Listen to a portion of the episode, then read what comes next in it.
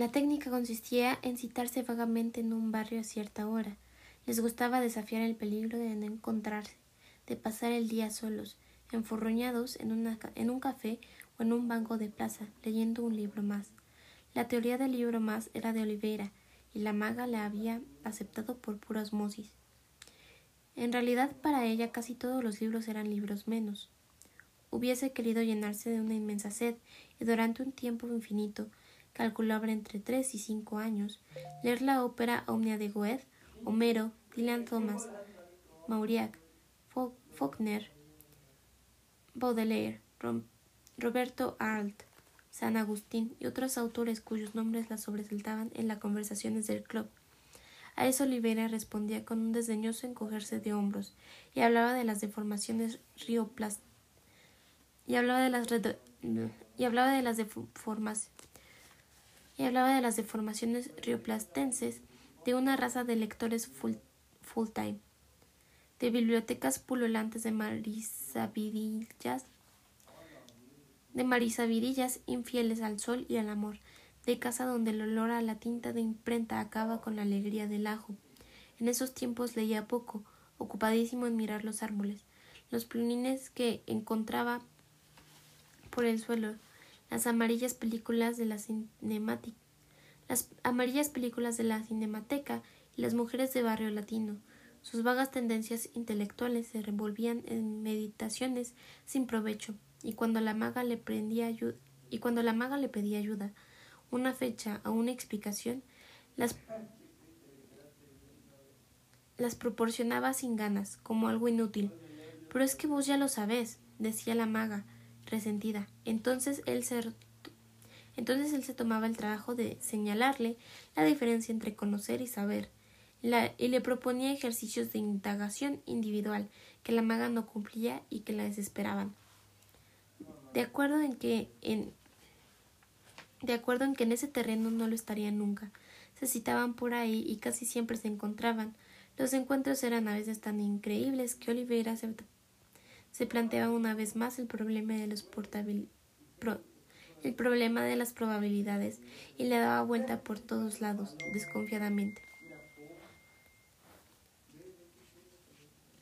De acuerdo en que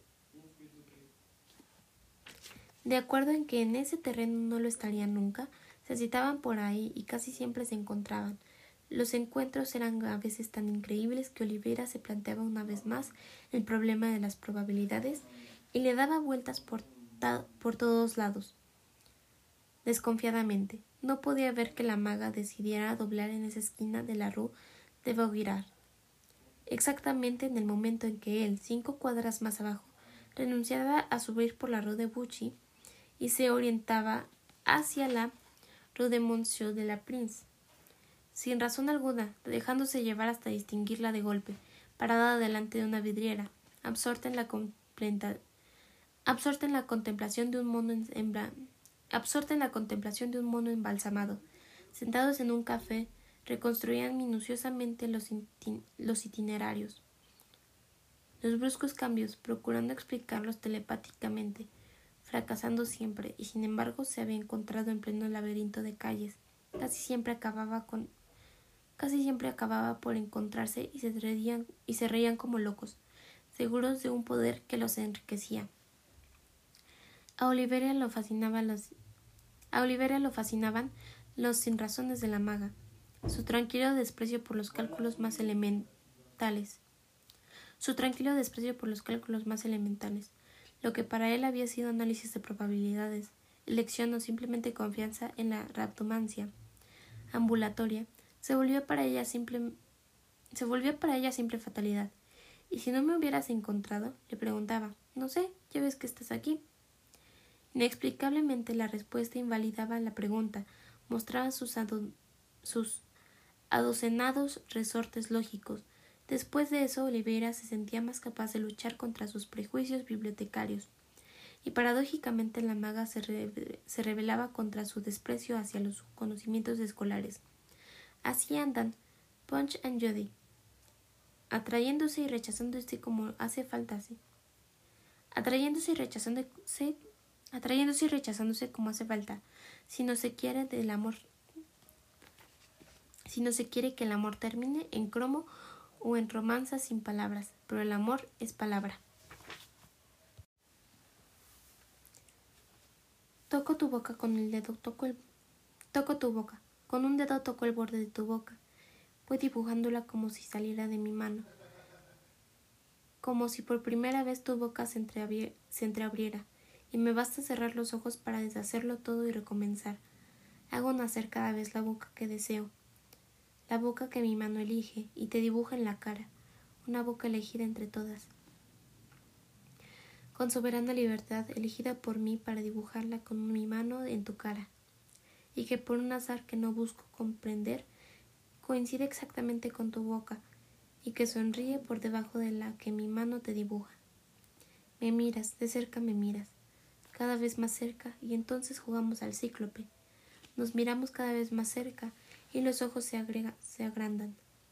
Se acercan entre sí, se superponen y los cíclopes se miran, respirando confundidos. Las bocas se encuentran y luchan tibiamente, mordiéndose con los labios, apoyando apenas la lengua en los dientes, jugando en sus recintos donde un aire pesado va y viene con un perfume viejo y un silencio.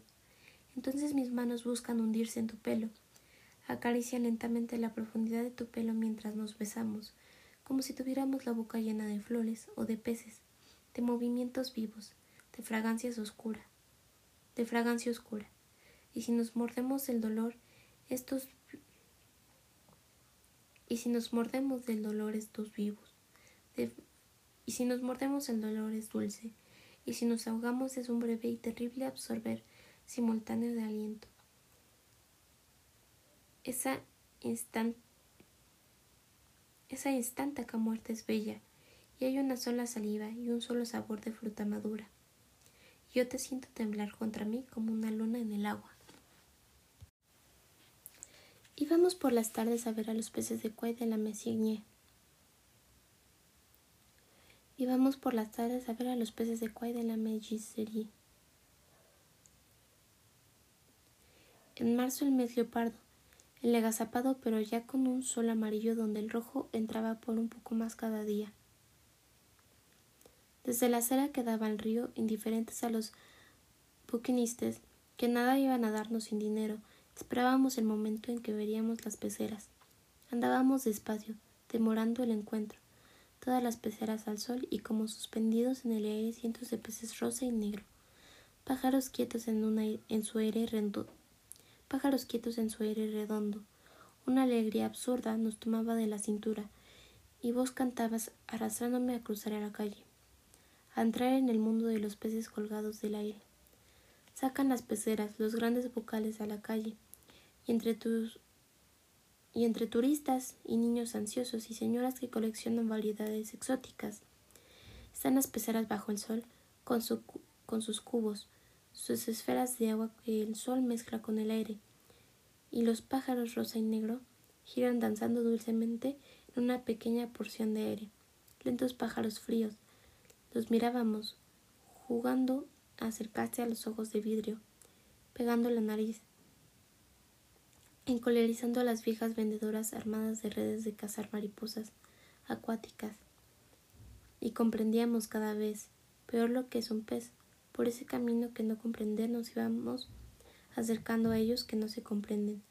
Franqueábamos las peceras y estábamos tan cerca como nuestra amiga, la vendedora de la segunda tienda, viniendo el Pont que te dijo, el agua fría los mata. Es triste el agua fría. Y yo pensaba en la mucama, del hotel que me, del hotel que me daba consejos sobre un helecho. No lo riegue, ponga un plato con agua debajo de la maceta entonces cuando él quiere beber, bebe, y cuando no quiere, no bebe. Y pensábamos en esa cosa increíble que no quieren. Y pensábamos en esa cosa increíble que habíamos leído, que un pez solo que un pez solo en su pecera se entristece y entonces basta ponerle un espejo y el pez vuelve a estar contento. Entrábamos en la tienda donde las variedades más delicadas tendían, tenían peceras especiales con termómetros y gusanitos rojos. Descubríamos entre exclamaciones que descubríamos entre exclamaciones que enfurecían a las vendedoras, tan seguras de que no les compraríamos nada, los comportamientos, los amores, las formas. Era el tiempo, del era el tiempo algo como chocolate muy fino o pasta de naranja martiquinesa o pasta de naranja martiniquesa, en que nos emborrachábamos de metáforas y analogías, buscando siempre entrar, y ese pez era perfectamente yoto. ¿Te acordás? Y esos dos jugaban como perros de jade, o un pez era la o un pez era la exacta sombra de una nube violeta. Descubríamos cómo la vida se instala en formas privadas de tercera dimensión, que desaparecen si se ponen de filo, que desaparecen si se ponen de filo o dejan apenas una rayita rosada inmóvil vertical en el agua. Un golpe de aleta y monstruosamente está de nuevo ahí con ojos, con ojos, bigotes, aletas y del vientre y del vientre a veces saliéndole y flotando una transparente cinta de excremento que no acaba de soltarse. Un lastre que de golpe le pone entre nosotros, los arranca a, sus los arranca su perfección de imágenes puras, nos compromete, por decirlo con una de las grandes palabras que tanto empleábamos por ahí y en esos días.